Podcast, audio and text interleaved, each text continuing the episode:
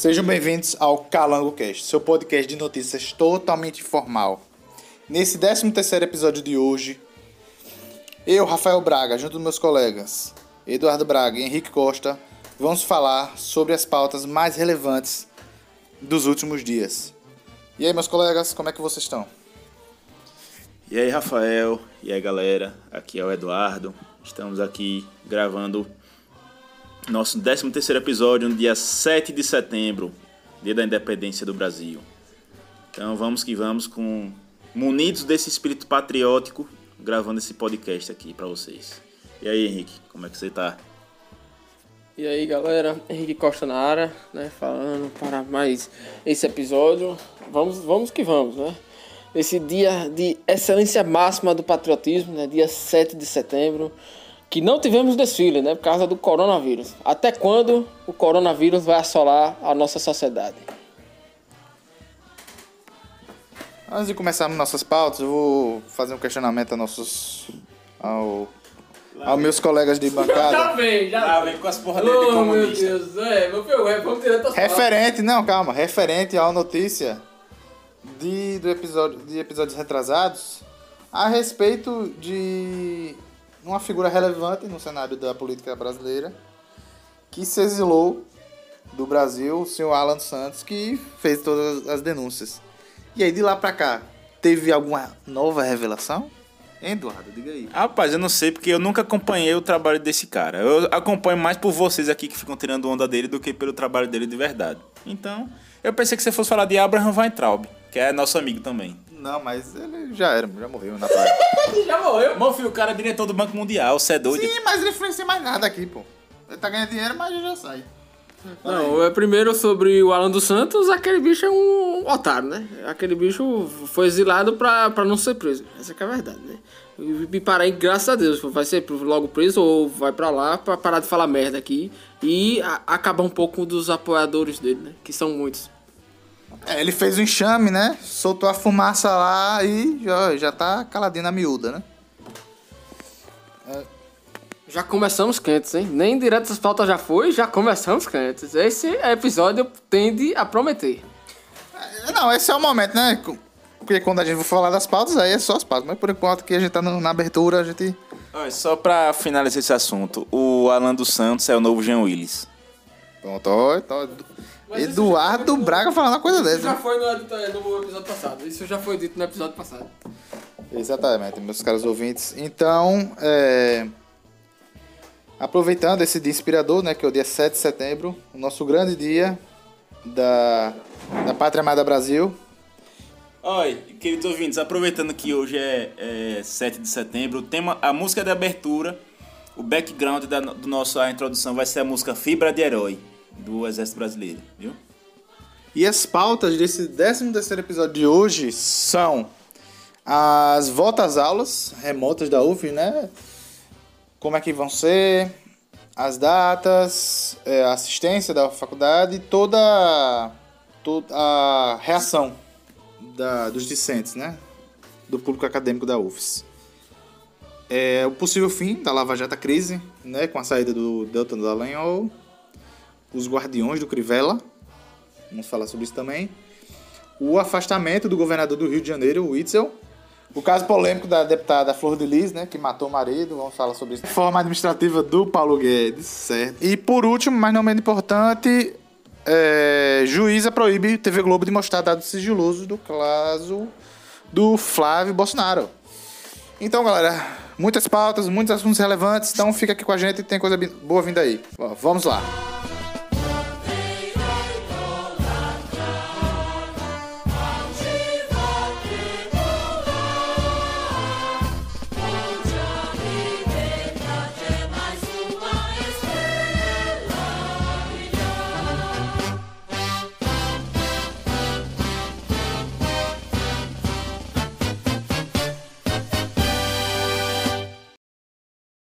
Então, meus queridos, vamos começar com a primeira pauta desse programa, que é referente a uma pauta estadual, né? Que é sobre a retomada das aulas de forma remota da UFES, a Universidade Federal do Estado de Sergipe. E que foi aprovada dia 5 de setembro. é, o CONEP aprovou o retorno das aulas por meio de votação de 27 a favor e 14 contra, que as aulas irão voltar no dia 19 de outubro, né? Que por meio de que teve uma votação pelo SIGA, né, o sistema da faculdade, a respeito se os discentes eram a favor ou não da volta às aulas. E 65% se declarar a favor do retorno às aulas de forma remota. Então, meus queridos, quais são suas opiniões em relação a essa tudo? Bom, queridos ouvintes, eu, como sou mais velho aqui dos integrantes, tenho 25 anos, é, é, eu, eu acho essa decisão acertada. Para quem não sabe, eu tenho 25 anos, já era para eu estar formado, mas eu migrei por vários cursos acabei me encontrando de fato no curso de administração. E sou aluno da Universidade Federal de Sergipe. Eu acho que essa decisão foi acertada, porém tardia. As aulas remotas poderiam ter acontecido desde o início da quarentena, sem atrasar o curso do, dos alunos. Então, foi uma decisão acertada, polêmica, porque grande parte do, do grande parte não, a minoria né, dos alunos da UFES, capitaneados pelo DCE, se revoltaram com essa decisão de retorno às aulas de forma remota. Inclusive entraram na justiça contra a Universidade Federal de Sergipe para tentar impedir o retorno. Espero que o Ministério Público, com toda a sua sensatez, mande o DCE estudar, coisa que eles nunca fizeram, e que as aulas retornem com, a, com todo vapor, a todo vapor.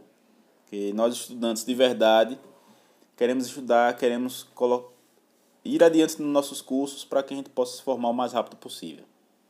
E aí, Henrique, tem alguma coisa, algum comentário a tecer sobre o assunto? Concordo perfeitamente, Dudu. Concordo perfeitamente. Temos que voltar o mais rápido possível a estudar com essa forma remota, né? Via internet, ou seja, não tem perigo de pegar ou de, de contaminar pelo coronavírus, né? E fica aqui só mais um comentário, né? Mais uma vez o DCE, né, é, atrasando a vida dos estudantes, é, fudendo mesmo, essa é a palavra, os estudantes. Isso é, diz que é a classe que representa os estudantes. Mas aonde que representa a classe dos estudantes? Que 60% né, é, quer a volta do, das aulas e eles, e, eles dizem que é, a maioria não quer. O que fica, fica aquele questionamento, né? Aí para os meus, para os meus colegas. Mais uma vez, mostra o desserviço que o DCE, tanto o atual quanto as gestões anteriores, fazem para a classe estudantil da Universidade Federal de Sergipe. Eles nunca, nunca fizeram nada de relevante pensando nos estudantes, sempre pensando em benefício próprio. Então, acho que esse pensamento do DCE deveria ser revisto.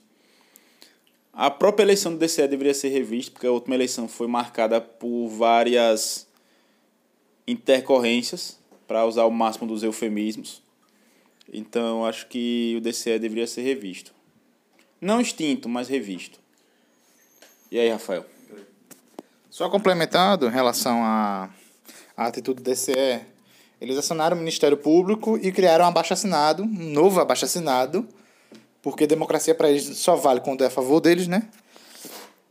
A fim de conseguir é, abaixo-assinado para pessoas que são contra a volta às aulas com o argumento de que muitos não serão muitos não serão favorecidos é, com aula remota, pois é, alguns alunos não têm condições financeiras de arcar com, com esse tipo de, de ensino. Bom, porém, a UFES, é, compreendendo a situação que realmente alguns alunos não têm condições de financeiras de ter internet de qualidade a ponto de ter aulas online, ela prestou assistência, e lançou um edital no dia 4 de setembro, a notícia aqui, mostrando que a UFES lançou o edital para garantir acesso remoto a alunos que estão em vulnerabilidade socioeconômica. Que as inscrições vão começar dia 10 a 14 de setembro. Para quem tiver condições, quem não tiver condições financeiras, se inscrever para ser beneficiado. E os benefícios são o seguinte: chip com tráfego patrocinado, né? Ou seja, alunos que não possuem acesso à internet e que se encontram com insuficiência de recursos financeiros podem concorrer ao edital para a concessão do tráfego patrocinado, desde que possuam renda per capita menor ou igual a 1,5 salário mínimo e estejam devidamente matriculados, obviamente, na UFRS, né? Então, nesta modalidade, alunos que declaram que não possuem acesso à internet com plano de dados suficientes poderão acompanhar as atividades econômicas através desse chip patrocinado pela UFES, no qual a Universidade Federal fez parceria com o governo federal que vai entregar 12 mil chips para a UFES, o que é mais do que suficiente, levando em conta que a UFES tem um pouco mais de 30 mil estudantes. E, obviamente, é, como se observa em pesquisas, é nítido que a maioria dos estudantes tem uma condição socioeconômica maior do que a maioria da população. Né? Então, 12 mil acaba se encaixando nessa, nessa perspectiva. E complementando não só isso, também haverão compra de equipamentos que, segundo o edital, se destina ao cadastro e seleção de alunos para recebimento do benefício de R$ 1.400 em parcela única para aquisição do dispositivo eletrônico, é, como tablets, laptops, desktops, que permitam o acompanhamento e a realização das atividades acadêmicas. Os alunos regularmente matriculados, com vinculativo na graduação presencial, pós-graduação e educação básica da UFS podem se inscrever. Sendo necessário declarar que não possui, obviamente, o equipamento que permita acompanhar as atividades econômicas. E ter a renda per capita é, familiar menor ou igual a 1,5 do salário mínimo que é, que é um requisito previsto em todos os três os três editais, que eu vou falar o último agora, né? Do, do auxílio às aulas remotas. O equipamento deverá ser cadastrado em sistema próprio da UFES, com a nota fiscal em nome do aluno, e ao término do vínculo do estudante, o tracamento do curso, o abandono, ou uma nova matrícula, o equipamento vai ter que ser transferido para retornar para a universidade, né? Então, é, o terceiro auxílio, né, também tem relação a tecnologias assistidas para beneficiar os alunos é, admitidos em vagas de pessoas com deficiência ou com necessidades educacionais especiais atendidas pelo DAIM, que necessitam de equipamentos complementares ou tecnologias assistivas para acompanhar as atividades acadêmicas. E para concorrer ao benefício, que é no valor de 400 reais em parcela única, o aluno deve ter a renda per capita já referida anteriormente, que é igual ou menor a 1,5 salário mínimo. Está matriculado da educação básica ou pós-graduação ou graduação presencial, né? E o equipamento vai ser de uso pessoal, né? E é obrigatório relacionado à deficiência do estudante. E não deve ultrapassar a 25% do valor do benefício. Né? Então, para mais informações, você acesse editais, os editais que estão no site da UFES. ok? Então é isso, pessoal. Claro que o plano não é perfeito, mas é, atitudes como essa demonstram que a UFES está é, prestando atenção nas pessoas necessitadas, né? e que o argumento do DCE acaba meio que caindo por terra, né? Além de que a maioria dos alunos se prestou a favor do, da volta das aulas remotas, né? O que mostra que é, o DCE não está representando a comunidade dos alunos da UFES, apenas interesses próprios de certa forma, né? Porque cerca de 45,5% dos alunos de toda a UFES votaram nessa enquete e 7.947 alunos votaram a favor. Ou seja, 65,4% votaram a favor da volta às aulas. Então, meus queridos, né, acaba cada vez caindo mais por terra o argumento do DCE. Certo? Mas eu vou passar aqui pro meu colega Henrique, que ele está no pique aqui. Perfeitamente, Rafael. E só para complementar ainda esses edital, esse edital, né? Quem se sentir até lesado ou não quiser participar desse período, não, não, não vai ser obrigado a participar. Não vai ter nenhum é, prejuízo se não participar desse, desse novo período, né? De forma de forma online. Ou seja, não tem nenhuma desculpa, no meu ponto de vista, de você ser contra esse período remoto. Se você não, se você não quiser participar, você não vai ter nenhum prejuízo, vai ter o auxílio aí de chips, de computadores, de internet móvel, ou seja, é, em miúdos, né, trocando em miúdos. É, só é contra que é esse esse projeto professores do, do corpo docente que não querem trabalhar. Essa é a verdade. Não querem trabalhar, é, gostam de dar mamata, essa é a verdade. A gente, aqui é um podcast né, informal, a gente pode falar, né? A gente bota a cara a tapa. Essa é a verdade. Somos três estudantes aqui da UFES. Henrique, não, não quer, não é, quer dizer que porque é informal tu vai receber processo por causa disso aí que você tá falando. Não, bom, mas a gente fala mesmo, a gente fala mesmo. Se receber processo, você vai no tribunal representar a gente? A gente vai, a gente vai. Não, a gente, a não, gente você vai. vai. Não, todo mundo aqui vai, todo mundo aqui vai. Mas é verdade, você, você, você é, discorda disso que eu estou falando? Seja sincero, você discorda do que eu estou falando? Não, não discordo, mas não falarei com essas palavras em público. Não, mas é verdade, é verdade.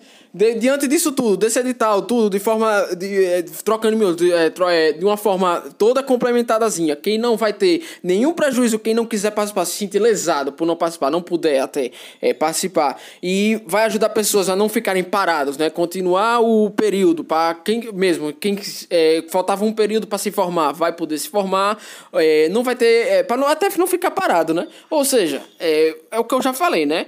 Quem o É um, presta, como já foi, já foi falado aqui, um total desserviço ao corpo docente e discente também do, do, da UFES. Essa é a minha opinião.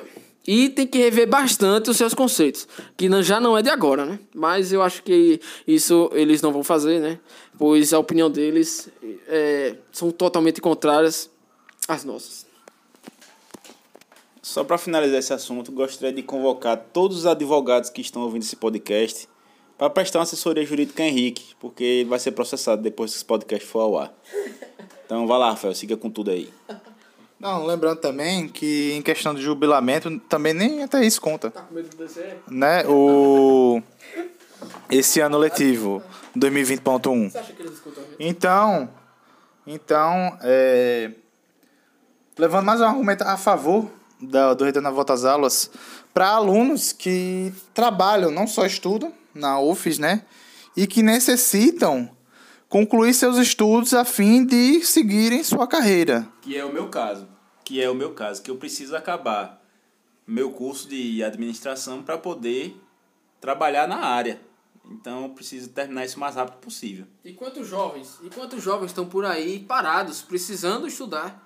Parados, até jovens que não, que não são daqui de Sergipe, né? São da Bahia, que a maioria, quase 80% da, da, dos, dos estudantes da UF são da Bahia. Estão aqui sem estudar e também não podem, não podem, às vezes, voltar por condições para suas cidades. Estão aqui parados, sem estudar, sem trabalhar. Ou seja, esse mecanismo vai ser um alento, né? Que agora, diante da pandemia, para tentar voltar, pelo menos, a um retorno às aulas. Então, eu sou super a favor dessa medida. Ok, galera. Então, concluindo essa pauta, Bora. Vamos para a próxima pauta.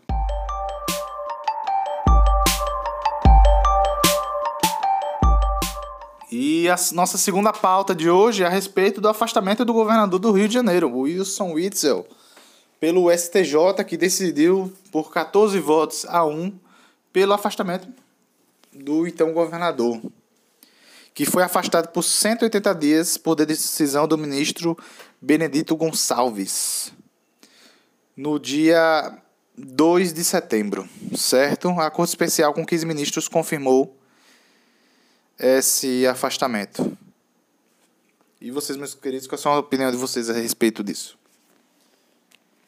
Bom, Rafael, eu acho que por mais que o Whitson, o Witzel queira adiar isso aí, mas vai adiar o inevitável, ele vai acabar sofrendo impeachment e talvez sendo até preso.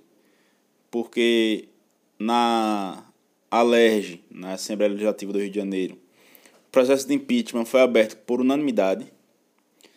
essa cassação aí, a cassação não, esse afastamento do STJ de um total de 15 ministros votantes, o placar foi 14 a 1, praticamente unanimidade também para o afastamento dele. Então, por mais maiores subterfúgios que ele possa vir a utilizar, vai só adiar o inevitável. Ele vai ser empichado, ou impeachmentado, ou afastado, como vocês queiram, do poder do Estado do Rio de Janeiro, infelizmente. Por que infelizmente? Porque ele foi votado como a talba de salvação do Rio de Janeiro, uma vez que praticamente todos os governadores do estado, desde a redemocratização até hoje, foram presos ou estão sendo investigados em questões de corrupção. Então, é mais uma mácula aí para o estado do Rio de Janeiro, que vem sofrendo bastante. Não só o estado, mas também a cidade do Rio de Janeiro. Que o crime vai se, se organizando cada vez mais, que hoje já conta com um efetivo de traficantes narcoterroristas maiores do que o da própria Polícia Militar. Então, já está ficando uma zona de guerra sem controle. Então, a gente tem que. A gente, que eu digo sociedade brasileira, tem que ver alguma solução para o Rio de Janeiro. E também, se por um acaso o senhor Jair Messias Bolsonaro quiser fazer uma intervenção no Rio de Janeiro e colocar o Calango Cast como governador, a gente aceita. Viu? Tem Rafael aqui, vai cuidar das políticas sociais. Humanas. Humano, vai cuidar dos direitos humanos. Henrique vai cuidar da saúde, que ele acha que só porque ele faz educação física ele sabe tudo de saúde. E você da economia. E eu vou cuidar de todo o resto, da economia e da segurança pública. Vou tratar a bandidagem com punho de ferro. Ah, tá com, tava com guarda-chuva na mão, bala. Vai mirar só na cabecinha. Ah, era furadeira na mão, bala. Bandido, vai. Bandido. Antes de nascer o bandido, já vai morrer já, mano. Vai todo mundo morrer já, essa porra. Vai se criar um bandido. É, é, pessoal, esse episódio tá. Esse episódio vai vir quente, viu? Opiniões bastante. Bastante perigosas aqui, né? Para o nosso, para o nosso público-alvo aqui. Mas é, só complementando aqui o que Dudu falou, que Eduardo Cardoso falou. É, eu tenho bastante pena do estado do Rio de Janeiro. Como a gente já falou nos outros episódios, né? Até o começo do, do, do afastamento do, do governador, né? Ele começou de, é, surfando na onda do Bolsonaro e vai acabar antes mesmo de cumprir o mandato, né? Com ligações de corrupção aí, até no até em meios à pandemia, né? Que tem aí da, hospitais ainda é, de campanha superfaturados também no nome dele, é, vários de corrupção, né? Ou seja, o Estado do Rio, senhores, nada mais é do que o, vamos dizer assim, o inferno do Brasil. Pois é, você percebe que só acontece coisa ruim lá. Só acontece besteira lá. Né? Porque os, os governadores, os, os, os últimos quatro governadores foram presos. Você vê, o Pezão tá preso, Rosinha tá preso, o Whitson tá preso e. O Eduardo Paz. E Eduardo Paz, garotinho, ou seja, né? É, ou o carioca não sabe votar, ou não tem escolhas, né? Pra votar. Mas, Henrique, tudo isso aí é culpa de Leonel Brizola. Pesquisem aí, queridos ouvintes, no Google, no YouTube, o brizolismo. O que foi o brizolismo o que foi que. E o resultado do brizolismo é o Rio de Janeiro que nós temos hoje. Perfeitamente, perfeitamente. E já nas próximas candidaturas já aparece um que está surfando nessa onda, que é o Romário. Romário se intitula como, pro, é, como o salvador da pátria e já vai se candidatar é, nas próximas eleições para governador. Vamos ver aí se melhora, né? Não sei se Rafael tem mais alguma coisa para complementar. Sim, complementando nosso, é, a fim de enriquecer o conhecimento dos nossos ouvintes e explicar que essa decisão de afastamento decorre por conta da Operação Trise Indem, que é a respeito da investigação de irregularidades dos desvios dos recursos da saúde do Rio de Janeiro durante a pandemia, que foi uma pauta de episódios passados, no qual é, a mulher do Wilson Witzel teve teve buscas de apreensão, a Helena Witzel, advogada, né? Que tem contrato com empresas envolvidas no esquema de desvios de recursos né? E não só houve essa decisão de afastamento, como também o STJ expediu 17 mandados de prisão, sendo 6 preventivos e 11 temporários, e 83 de busca e apreensão. E pior ainda, pois a Procuradora-Geral pediu a prisão de Wilson Witzel. Porém, é, foi negada pelo ministro Toffoli, não foi? do STJ, Benedito Gonçalves. Inclusive, senhores, um desses mandatos de busca e apreensão aconteceu aqui em Sergipe, na casa do ex-deputado federal André Moura, que foi um dos secretários do governo Witzel.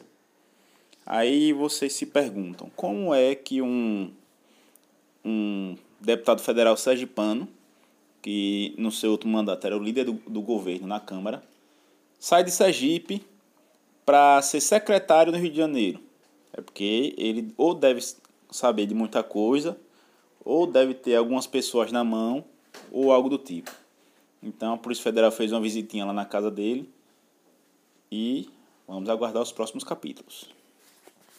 Olhe, olhe que temos, deve, devemos ter muitos sergipanos apoiadores de André Moura, viu, Eduardo? Então você tá mexendo aí em um campo minado, viu? Falando de André Moura aqui em Sergipe. Eu só trago fatos, contra fatos não há argumentos. Quem que acha ruim reclama com a Polícia Federal.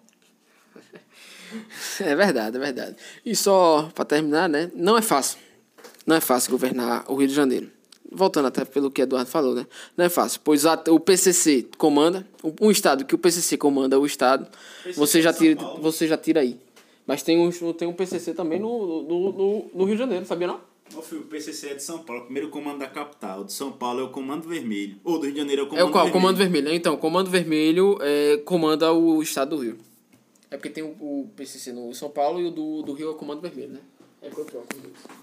Em relação à investigação a respeito do desvio de recursos públicos da área de saúde, o Procurador-Geral da República, Augusto Ares, afirma que o governador do Rio de Janeiro estabeleceu um esquema de propina para a contratação emergencial e para a liberação de pagamentos a organizações sociais que prestam serviços ao governo, especialmente nas áreas de saúde e educação. E a principal suspeita é de que o governador tenha recebido, por intermédio do escritório da advocacia de sua mulher, pelo menos meio milhão de reais em propina. O Ministério Público descobriu a transferência de 74 mil reais de Helena Witzel, a mulher do governador, para a conta pessoal de Wilson Witzel. Já devolveu o dinheiro? Não, calma, tá em, tá em andamento. A descoberta do esquema criminoso teve início com a apuração de irregularidades na contratação dos hospitais de campanha, respiradores e medicamentos para o enfrentamento da pandemia do coronavírus, né? É o tal da, do covidão, né? Que não só impactou no governo do Rio de Janeiro, como em governo, governadores de outros estados, né? Que até falamos aqui em episódios passados, certo? Então, tem mais alguma coisa a falar em relação a essa pauta? Você tem? Então vamos, então vamos para a próxima pauta.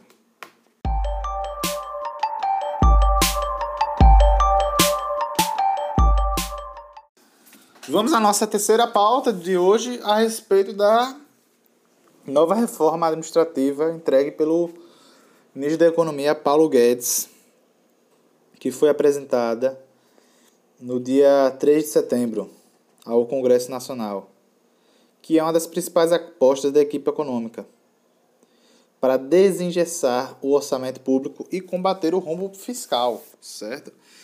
E as principais mudanças propostas pela reforma, é, infelizmente, não atingirão os funcionários que estão atu- atualmente no serviço público, que, portanto, não sofrerão alterações em seus salários e nem na estabilidade. E as alterações terão impacto somente nos servidores que ingressarem na carreira pública após a entrada em vigor da reforma, o que acontecerá após a, apro- a aprovação. Né? Então, a reforma ela é dividida em três fases. A proposta do governo prevê que a reforma será feita eh, a partir do envio à PEC ao Congresso Nacional, que trará o regime de vínculos do funcionalismo e da estrutura organizacional da máquina pública.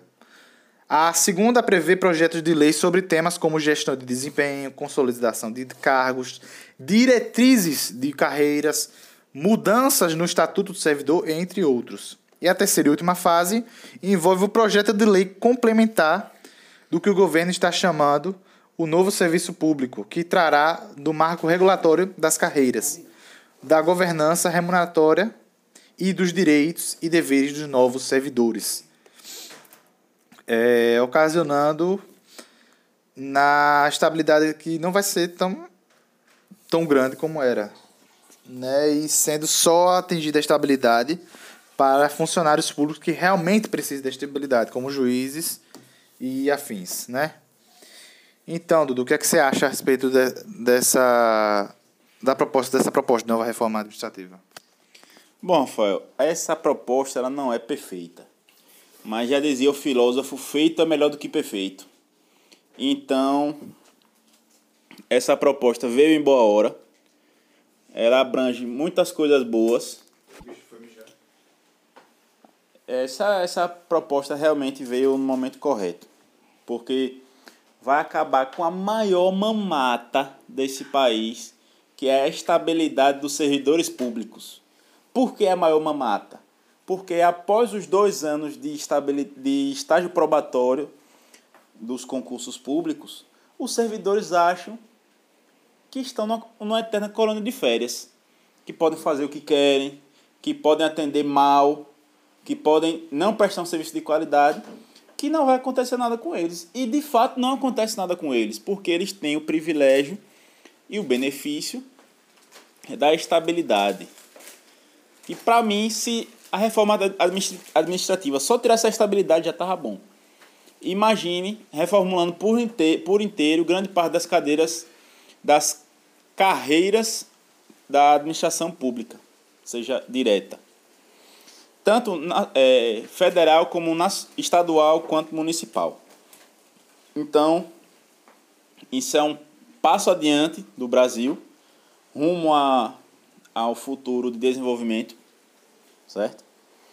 E mais uma vez reitero e dou meus parabéns ao nosso excelentíssimo ministro da Economia, que com certeza está ouvindo a gente aqui, que eu falei com ele por, por WhatsApp agora há pouco.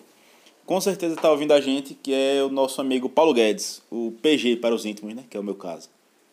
Então, Paulo Guedes, parabéns, viu? Conto sempre com o apoio do Calango Cast. É, agora vamos sofrer censura dos funcionários públicos, sergipanos e nacionais, viu, Dudu? Parabéns, você agora é, revoltou todos os funcionários públicos, que são, não são poucos. Henrique, você tá chamando os professores da UF tudo de mamateira, ainda vai dizer que a culpa é minha. É, mas é verdade.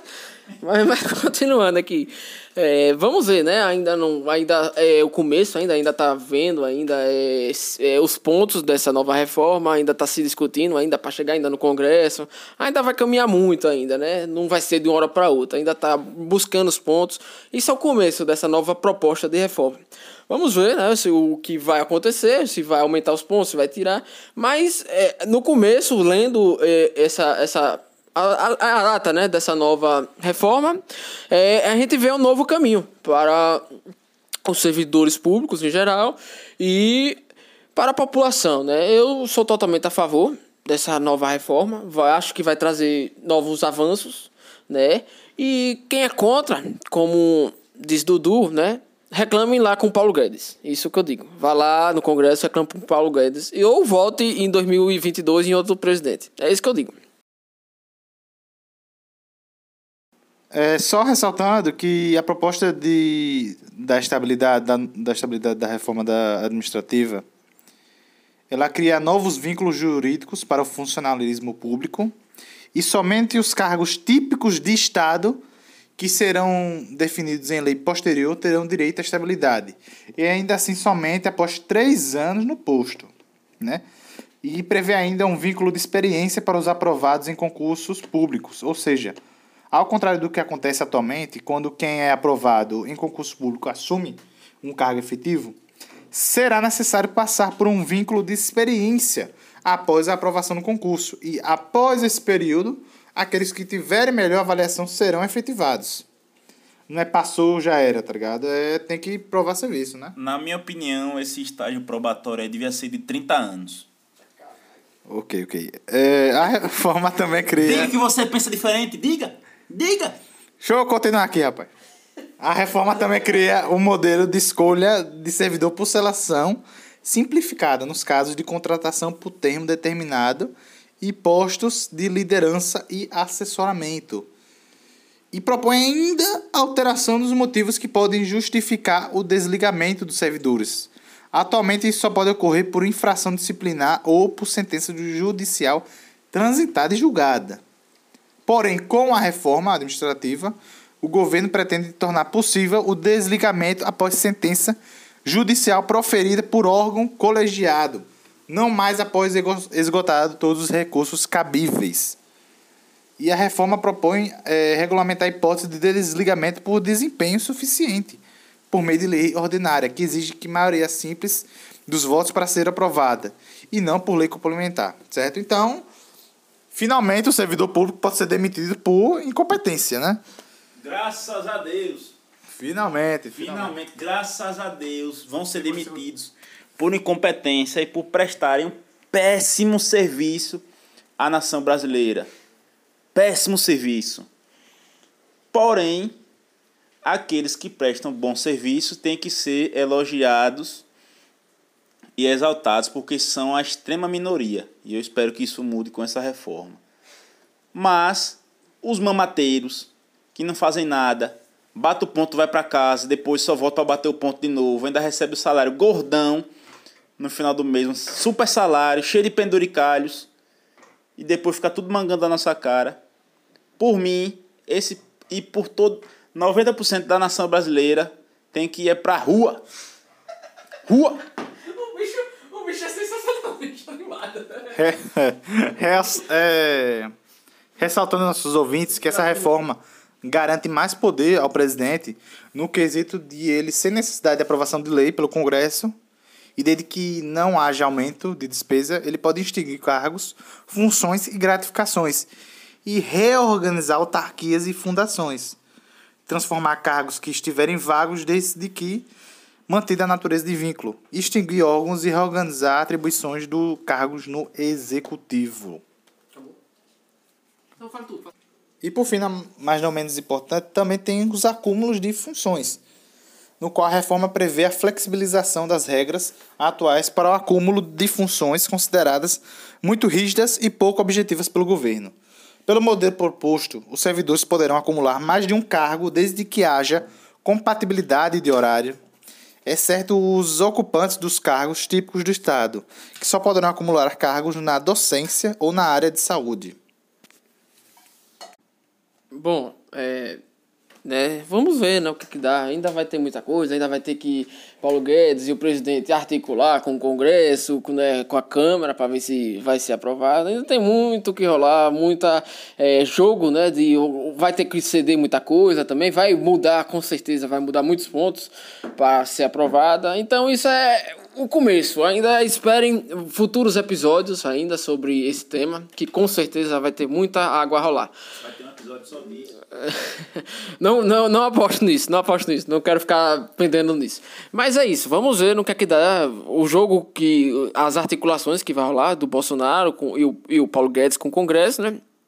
E a Câmara. Vamos ver no que é que dá. É isso. Vamos para a próxima pauta.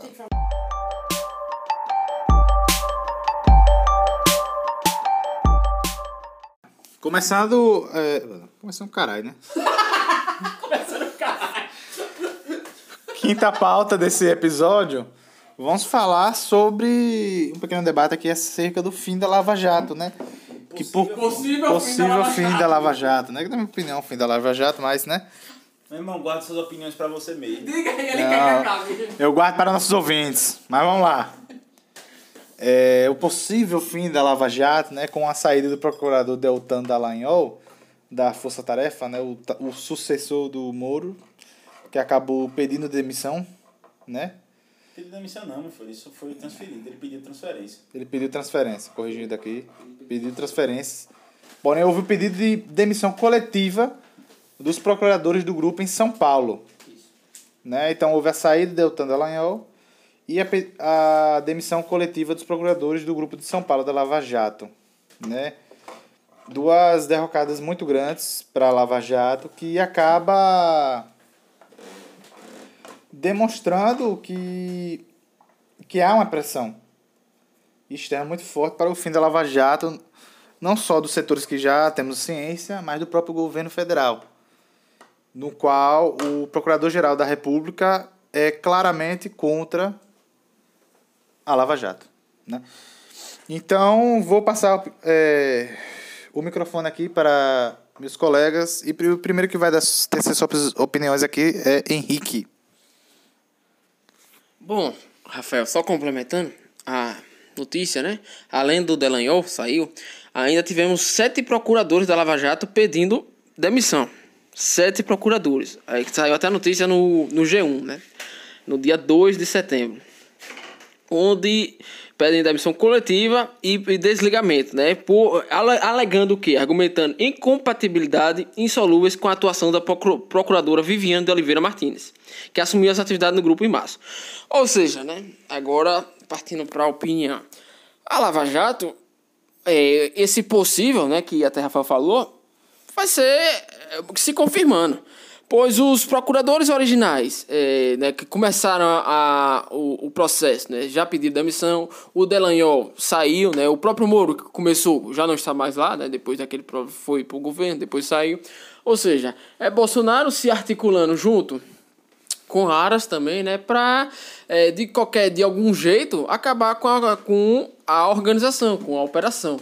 Como é? Aí eu faço até. Eu gosto de perguntas, lançar perguntas. Por quê? Porque tá com. Será que é porque tá com medo de chegar nele ou chegar na família dele? Porque ele, ele ser contra, assim, em vez de tentar ajudar a operação. Em vez dele tentar ajudar a operação, ele tentar ser contra, ou não ajudar, não ser favorável. Será medo de chegar na família dele, chegar nele, de algum nome, ou será que ele tentar encobertar? Pois ele, ele mesmo ele mesmo começou, fez a campanha dele, se meus colegas até sabem, em 2018, dizendo ser super a favor da, da campanha contra a Lava Jato. Ele fez o nome dele junto, dizendo, não, Moro vai ser meu ministro. Ele até apoiou, né, o Super Moro, né, o Bolsonaro surfou na onda do, da Operação Lava Jato. E agora a gente chega, nesse exato momento, todo, é, o Delanhol pedindo transferência, sete ministros saindo, e ele é, nem aí, né? Ele querendo, torcendo disfarçadamente é, que essa operação seja até ruim, né? Que acabe logo. Essa é o, a verdade. Então, eu lanço aqui para meus colegas: será que o, o presidente, em vez de apoiar, né, querer mais, ele tá com medo de chegar no nome dele, chegar nele as, as investigações? Fora também a saída de Sérgio Moro, né? E a barra e o bloqueio das investigações da COAF né, e o juiz de garantias.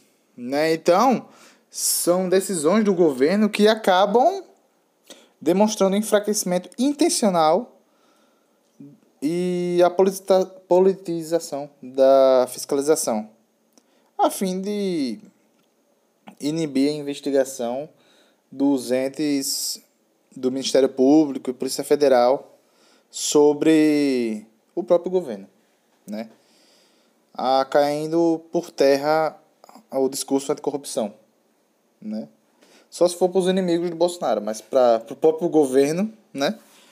Acabam sendo barrados, né? Como um caso que vamos falar também mais para frente nesse programa, certo? E vou passar aqui para nosso colega é, e só para deixar claro aqui, a população, eu vejo que tá to, é, uma parte está totalmente inconformada. Até ontem mesmo teve uma carreata no Rio de Janeiro, se eu não me engano, a favor da Lava Jato. Uma carreata, é, tipo, um, um protesto em forma de carreata. Ontem, né, a gente está gravando dia 7 de setembro, é, no dia 6 teve uma carreata no Rio de Janeiro a favor da Lava Jato.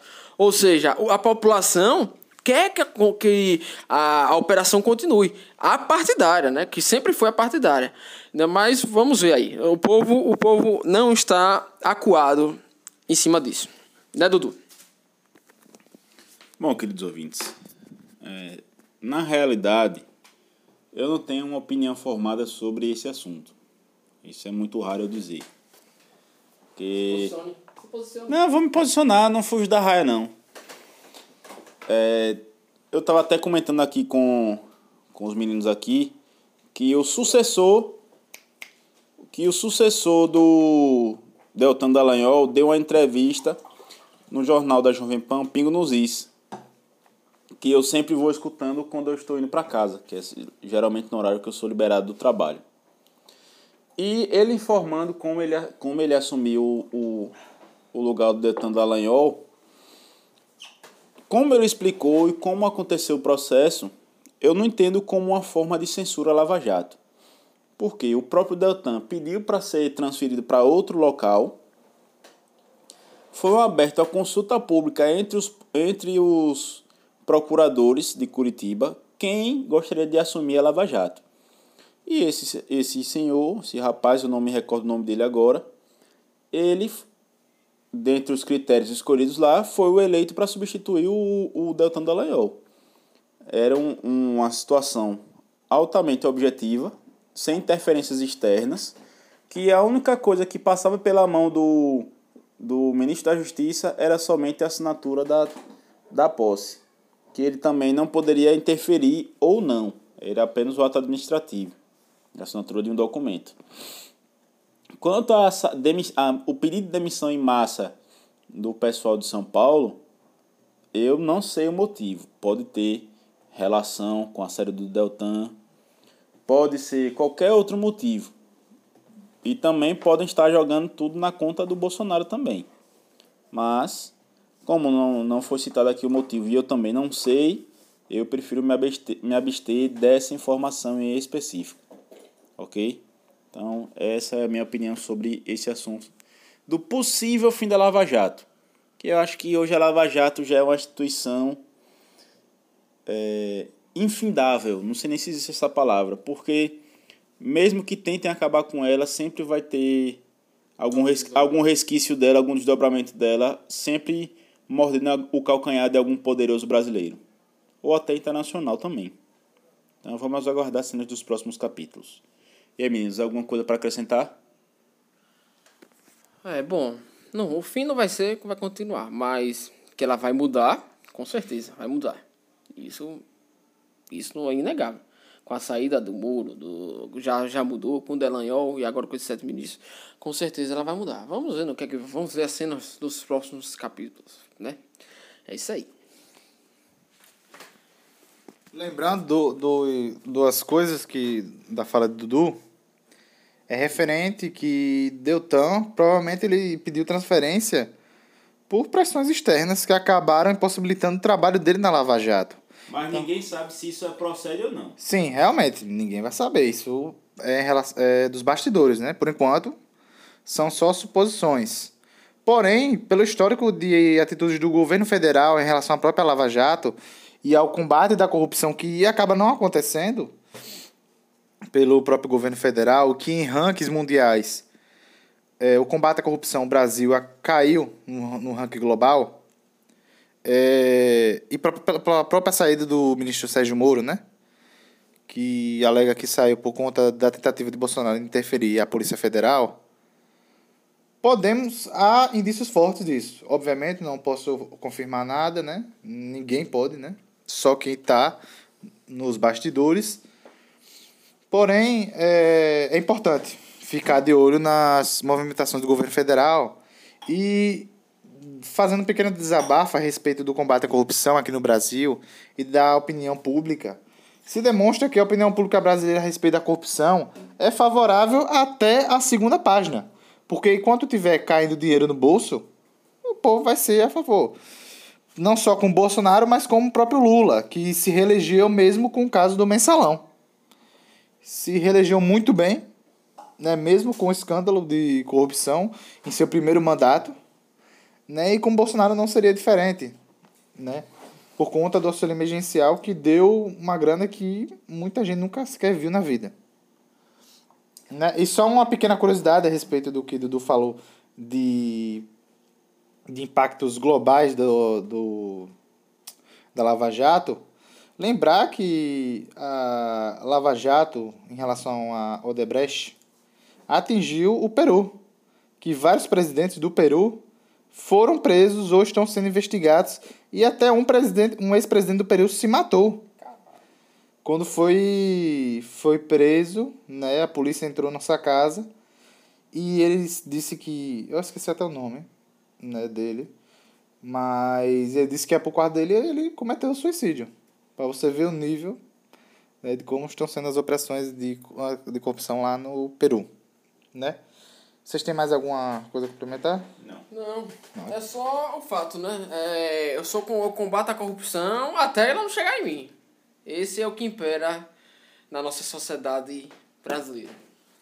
Ok, com essa mensagem vamos para a nossa próxima pauta.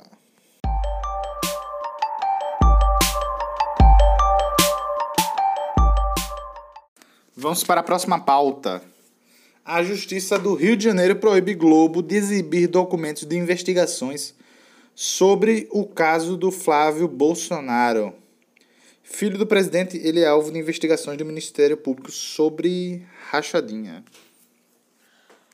Bom, queridos amigos, né? Se teve com a juíza chegar e proibir de uma matéria investigativa ir ao ar, então aí tem coisa, né? Aí tem coisa. Relevantes. E mais uma vez, no caso, Flávio Bolsonaro, né? Já can... Eu acho que já, eu já estou cansado do Flávio, Flávio Bolsonaro aqui nesse, nesse podcast. Porque toda semana, eh, todo episódio, a gente tem que falar alguma coisa do Flávio Bolsonaro. Meu Deus do céu, esse, esse aí é o, é o que fo- fode a família, é ele, né? E vemos aí, né? Se, é, se a juíza teve que partir de uma ju, é, juíza não, é, para não é, emitir uma, é, uma notícia na Globo, isso ainda é para mim ainda é uma forma de censura porque qual o problema? Se aí se qual o problema dessa notícia? Essa notícia na minha opinião deve ter algumas coisas reveladoras. Reveladoras e chocantes ou, é, ou que incrimine ainda mais o o Flávio Bolsonaro. Para ele partir assim para a juíza para não ir ao ar né? Então fica aí né meu questionamento. Então é isso aí. E aí Dudu o que, é que você acha Henrique e, e queridos ouvintes, isso aí tanto pode ser uma notícia bombástica que vai acabar prendendo de vez o o, Bolso, o Flávio Bolsonaro, Flavinho, né, que a gente é íntimo, o Flavinho, e ou como pode ser também uma um tem um efeito parecido com o da reunião ministerial, que todo mundo pensou que depois daquele momento Bolsonaro ia, ia ser derrubado, ele acabou saindo mais forte ainda. Ou, como foi o caso do porteiro do condomínio de Bolsonaro, que afirmou que ele mandou matar Marielle, que na verdade, e, na verdade se provou o contrário. E saiu na Globo com status de bom, notícia bombástica. Foi quase um plantão Globo. Então a gente tem que esperar a notícia sair realmente verificar a sua veracidade para a gente poder comentar. Então, até o momento, Flavinho é inocente, apesar da, das nuvens nebulosas que pairam sobre sua cabeça, mas até agora ele é inocente. É, tá aqui nosso super editor, Rafael, tá aqui babando, chega a estar com os olhos arregalados para poder falar de, de Flávio Bolsonaro. Então vou passar logo a palavra para ele. Mas antes, mas deixa eu Vou passar logo a palavra para ele para que ele possa destilar todo o seu ódio pelo Bolsonaro. Mas você falou que todo mundo é inocente, mas todo mundo é inocente antes que se prova o contrário, né? Vamos ver aí se ele é totalmente assim inocente mesmo. Ah, era isso. Rafael, pode cortar isso aí. Pode cortar isso aí. Sim, realmente, concordo plenamente com o nosso colega Eduardo aqui a respeito das ponderações que ele fez em relação ao caso do Flávio Bolsonaro. E acredito que a Rede Globo de Comunicações é muito tendenciosa em relação às suas- reportagens a respeito da família Bolsonaro e do próprio governo federal. Então, acredito que a própria Rede Globo ela deve respeitar a decisão da justiça a respeito de manter o sigilo das investigações sobre o caso Flávio Bolsonaro. E lembrando que apesar das especulações e sensacionalismo dessa extrema imprensa, é importante ressaltar que por enquanto não há nenhuma prova que indique que Flávio Bolsonaro é corrupto e apenas sensacionalismo barato dessa mídia comprada. É isso que essa é a minha Mas, é, ouvintes, a Globo já emitiu uma nota de repúdio a, até a juíza, dizendo, compro, é, alegando censura. E alegando censura e vai entrar com protocolo ainda para tentar mostrar a qualquer custo essa reportagem. Vez. Flavinho se segure. Exatamente. E falando minha re- real opinião a respeito desse assunto, Agora sim. Agora sim. Agora vamos ver. Esse que é o Paulo quer. só falei pra por quer ficar meio na dúvida, estranhar a opinião, mas pra quem me conhece, pra quem me escuta, né, quem escuta o Calãocast de forma geral, sabe as minhas opiniões em respeito à, família Bolsonaro e no caso dessa exibição de documentos, falando como um estudante do curso de direito, é importante manter o sigilo das investigações, obviamente, né?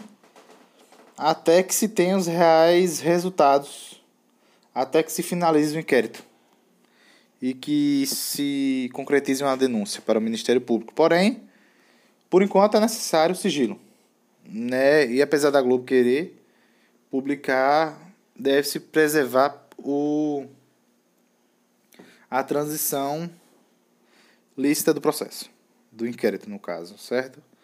Então é essa a minha opinião acerca desta notícia.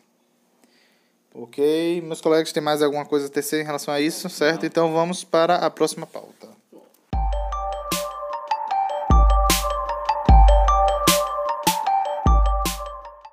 Bom, pessoal, continuamos aqui, né, as nossas pautas. Temos essa semana, que foi bastante divulgada durante a mídia, né, os famosos Guardiões de Crivella.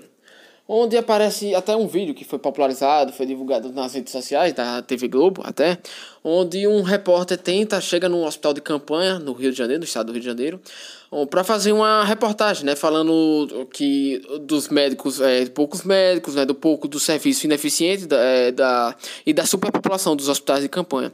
Onde nesse vídeo aparece é, um servidor público mandado por, é, contratado até por o prefeito, né, Crivella, onde é para impedir é, as reportagens. Ou seja, nesse vídeo ele bate, é, não deixa o repórter fazer gravações. Aí o repórter até chega e pergunta: "Oxe, por que você você está fazendo isso? Ele não, não, não pode gravar aqui não, não pode gravar aqui não. E até foi, até saiu até no G1 a reportagem sobre isso. Essas pessoas são pessoas que funcionários públicos contratados por Crivella para não deixar nenhuma, é, não ter reportagem, não, não, a mídia não mostra nada sobre os hospitais de campanha. Agora da notícia, nós vamos partir para a discussão, né, para com nossos os colegas aqui. É, o que, é que vocês acham disso, né? Tipo, é, o prefeito contratar pessoas para não a mídia não mostrar como anda a realidade dos hospitais de campanha contra o Covid, né? Durante, durante a pandemia, né? Será que o governo tem o, o, prefeito, o governo não, o prefeito tem alguma coisa a esconder? Além do, desse, desse comício aí, né? Que ele sai ou não, que ainda tem. Ele tá, já está respondendo alguns processos aí por liberar demais o, o estado do Rio na, em plena pandemia, sofrendo ainda processos é, é, externos para que ele seja impeachmentado. Né? E fica aí né, é, o meu questionamento: o que será que ele quer esconder né, no hospital de campanha? Bom, mostra mais uma vez o espírito autoritário do, governa do prefeito do Rio de Janeiro, Marcelo Crivella, no qual, além dessa atitude dos guardiões do Crivella, também teve, é, ano passado, na Bienal do Livro, a tentativa de censura a uma revista em quadrinhos que, a, que abordava, em certo trecho, um beijo entre dois homens. E ele tentou é, impossibilitar o comércio dessa revista, porém, dessa, dessa revista quadrinho, porém houve uma grande comoção, um grande movimento contra isso, porque obviamente era censura, né? Então, além do medo do próprio Crivella da opinião popular, né? É, e também o Ministério Público do Rio de Janeiro investiga uma denúncia no qual os guardiões do Crivella eram pagos para impedir críticas aos hospitais municipais, né? Então, velho, eu torço muito que o Crivella se foda muito na próxima eleição municipal, né? E lembrando que houve votação do impeachment contra o Crivella para o início do, do impeachment, porém não passou, por muito pouco, diga-se de passagem. E um dos vereadores que votaram contra o impeachment do Crivella foi o vereador Carlos Bolsonaro. Né? Só para vocês terem uma noção. Mas essa é a minha opinião em relação a isso. E você, Eduardo, qual é a sua sobre esse caso? É, nunca mais eu tinha falado nada sobre isso, mas mostra isso aí mostra o quanto o Estado, de uma forma geral, só quer lascar com a gente. Porque o cara contrata como, servi como cargos comissionados, ou às vezes até ela é, é concursados, mas provavelmente são cargos comissionados recebendo altos salários, com certeza acima de 10 mil, pessoas para impedir que a imprensa, de um modo geral, adentre locais onde sabidamente é, não está dentro dos conformes, no caso dos hospitais de campanha, impedir que a imprensa entre lá para noticiar isso. Às vezes até partindo para agressão física. Então isso aí mostra o tipo de prefeito que o Marcelo Crivella é. Na realidade, o Marcelo Crivella foi um, um erro aí de planejamento, um erro de do sistema que colocou ele lá na prefeitura do Rio de Janeiro. Mais uma vez o Rio de Janeiro. E, é, realmente, mais uma vez o Rio de Janeiro aí mostrando a qualidade dos seus eleitores. Mas a culpa não, são, não é deles, a culpa é de Leonel Brizola, já falamos isso aqui. Pesquisei, queridos ouvintes, brizolismo. Então, essa é a minha, minha opinião. A opinião está ficando cada, é, curta porque tanto Henrique como Rafael já teceram comentários excelentes sobre sobre o tema, estou só corroborando com a ideia deles. Então, queridos, mais alguma coisa? Só para complementar uma informação.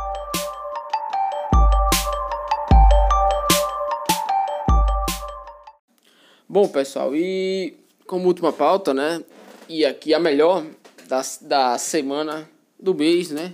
Porque gerou muito debate, né? Você só via show de. virou até motivo de show de comédia, de tudo, né? vemos que a deputada federal, a Flor de Lis, né? Ela acaba assassinando o marido.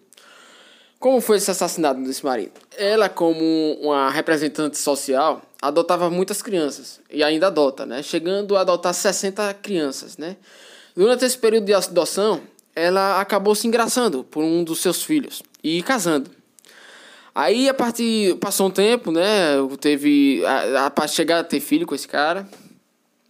E ela viu que ele não sabia administrar bem as suas finanças, né? Criando ódio a ele. Assim, ela planejou o assassinato dele. Mas como foi o assassinato dele? Bom, ela planejou, né, o assassinato dele. Para isso começou a usar a envenená-lo durante todos os dias, um pouquinho de dose, um pouquinho, mas vendo que isso não daria resultado, queridos ouvintes, planejou matá-lo. E assim, num belo dia, ele saiu de casa e foi recebido com a tiros. Não lembro a quantidade de tiros que, que foi. Quase 40 tiros. Quase 40 tiros o cara recebeu. Como diz aqui Rafael, o cara virou uma verdadeira peneira. É, né? Foi, foi por céu na hora. Ou é, não. É, pode, é, ela disse que é evangélica, né? E fez isso. É, então, recebendo 50 tiros, né? E morrendo. Aí, e, e, e para finalizar, né? Só não está preso agora por causa que é. Por causa das suas regalias, né? E, e do foro privilegiado de deputado federal. Aí essa notícia aqui serve para nosso, nosso, nós debatermos, né?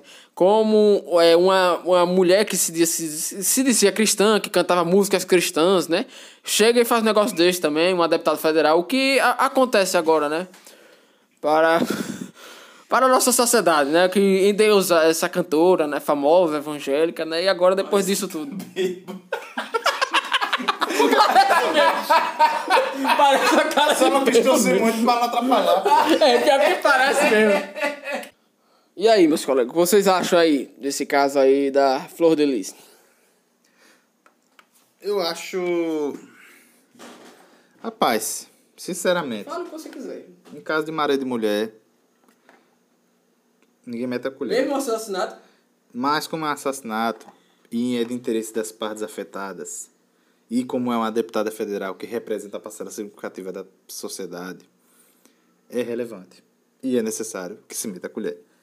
Agora, em relação ao caso Flor de Lis, é, que provavelmente. Ela, como meu colega Henrique falou, que ela só não está presa por conta do foro privilegiado, e há fortes indícios de que ela que tramou o assassinato do cidadão, é, mostra a hipocrisia de certa ala do, dos, dos evangélicos que se dizem se dizem pessoas santificadas, que respeitam, que seguem as palavras de Deus, mas dentro de, de suas casas, entre quatro paredes, são pequenos Adolf Hitlers, né? pequenos assassinos, pequenos hipócritas, né? que não só são pecadores como vilões de suas próprias histórias. E você, querido Eduardo, o que você acredita em relação a essa situação?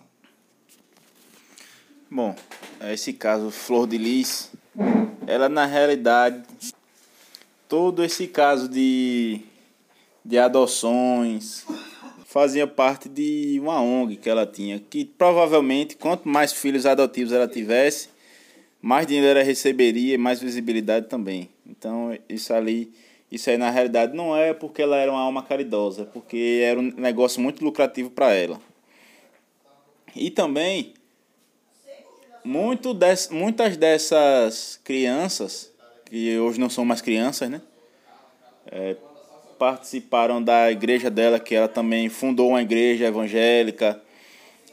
É, houveram indícios também, acho que já são provas concretas, eu não sei dar certeza disso, de que alguns dos filhos dela também trabalhavam no gabinete dela na, na no Congresso que configura nepotismo, e cada um deles recebia cerca de 10 ou 15 mil reais por mês.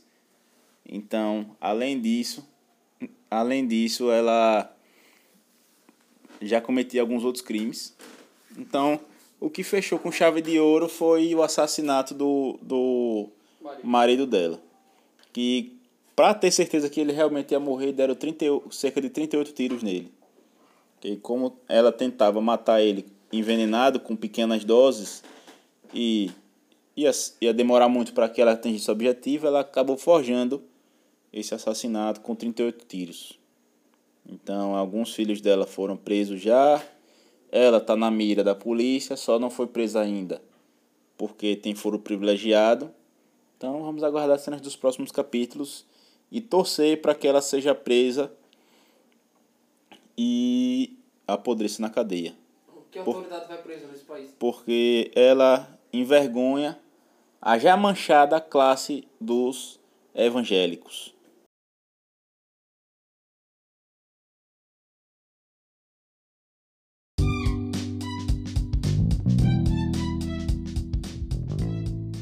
Pois é, pessoal, chegamos aí a mais um emocionante, delicioso e gostoso episódio, né? Onde foi gostoso, né? Aquela broderagem, né? É, rolou até de tudo aqui.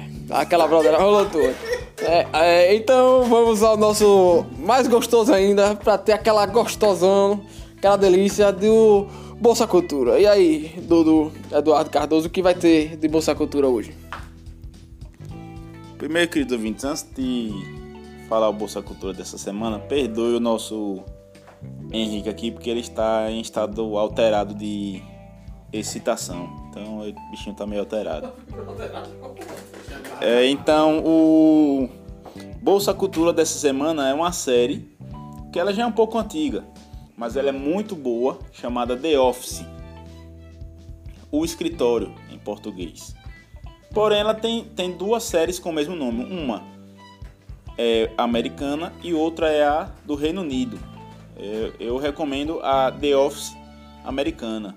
Você pode encontrar ela, acho que no YouTube, mas com certeza você encontra ela no Amazon Prime. Você vai pesquisar lá The Office US e ficar à vontade para assisti-la. Ela é muito engraçada, retrata a história, retrata a história não, ela retrata o cotidiano de um escritório, como o nome da série já diz, de um escritório de uma empresa nos Estados Unidos. E o dia e a, a, o dia a dia realmente deles, como eles vivem, como eles se comportam. E ela é muito engraçada, ela é engraçada do início ao fim. Então, quem quiser fazer uma pequena maratona e rir de verdade, assista essa série. Então, queridos ouvintes, vamos agora a algo sério. Você que tem um, um, um negócio, que tem uma ideia, que tem um projeto, que quer anunciar o seu projeto, o seu negócio com a gente, só, só basta entrar em contato nas nossas redes sociais, na arroba calango_cast com C, certo? no Instagram e mandar um direct pra gente. E você também, nosso querido ouvinte internacional, que nos escuta de outros países, também nos mande um direct no Instagram para que a gente para que a gente possa saber de onde você é. Trocar ideias e talvez até você participar também do Calango Cast. Então, só adicionar a gente nas nossas redes sociais, arroba calango_cast e seja feliz. E aí, rapazes, as últimas considerações. É isso aí, galera. Até o próximo episódio. Mas é isso, fique ligado nas nossas redes sociais. E também é, vamos, vamos em breve lançar os episódios no YouTube, né? Certo? Indique o episódio pra alguém. É, e é bom. Você gostou desse episódio? Indique, certo? Mesmo quem não gosta de política, porque eu já ouvi relatos de ouvintes que não curtem política e que gostaram de ouvir o Calango Cast. Aqui é de forma descontraída, aqui é política informal. É isso aí, é isso aí. Então, terminando o programa aqui, galera. Valeu, valeu. Valeu, valeu, valeu, um valeu galera. Falou, falou. Pronto.